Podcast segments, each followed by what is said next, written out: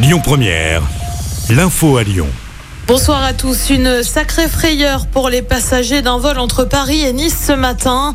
L'avion de la compagnie EasyJet a été contraint d'atterrir en urgence à l'aéroport de Lyon-Saint-Exupéry. En cause de la fumée à l'intérieur du cockpit, les passagers ont finalement pu rejoindre Paris via un autre appareil. On ignore encore l'origine de la fumée. L'actu, c'est aussi cette vigilance jaune au vent et aux orages dans le Rhône. On attend en effet des passages orageux hein, sur toute la partie nord du département et des rafales à 90 km/h du côté de Beaujeu sur cette fin de journée. Le Pas-de-Calais et la Manche de leur côté sont en vigilance orange. Et 3000 personnes rassemblées hier soir à Lyon au pont Wilson. Rassemblement pour dénoncer les violences policières et en soutien aux deux manifestants grièvement blessés à Sainte-Soline dans les Deux-Sèvres. La manifestation a ensuite dégénéré. Des projectiles ont été envoyés notamment euh, sur un poste de police dans le premier arrondissement.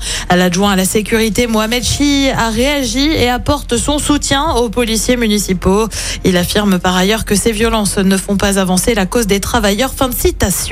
Et puis vous le savez, les syndicats sont reçus mercredi à Matignon pour trouver une issue au conflit sur la réforme des retraites. La CFDT a déjà annoncé sa participation. La CGT, elle, euh, sera présente, non pas avec Philippe Martinez en tant que leader, mais plutôt Sophie Binet, qui vient d'être élue au congrès du syndicat. Elle est claire et affirme vouloir le retrait de la réforme. Et puis la région, elle demande à la SNCF de rembourser ses abonnés TER pour le mois de mars. La demande a été faite par Laurent Vauquier hier, le président de région.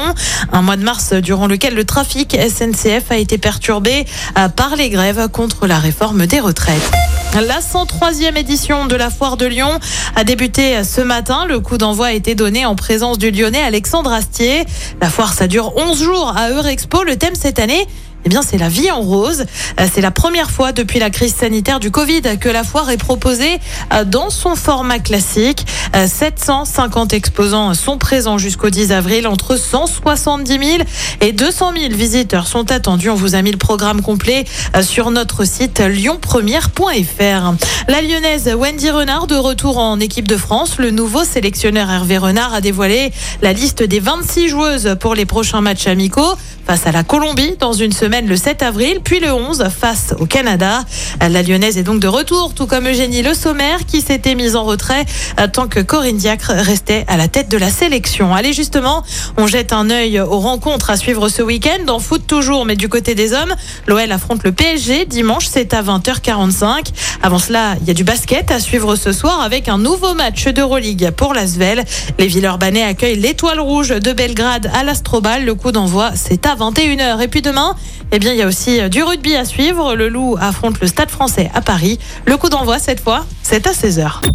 Écoutez votre radio Lyon Première en direct sur l'application Lyon Première, lyonpremière.fr et bien sûr à Lyon sur 90.2 FM et en DAB+. Lyon Première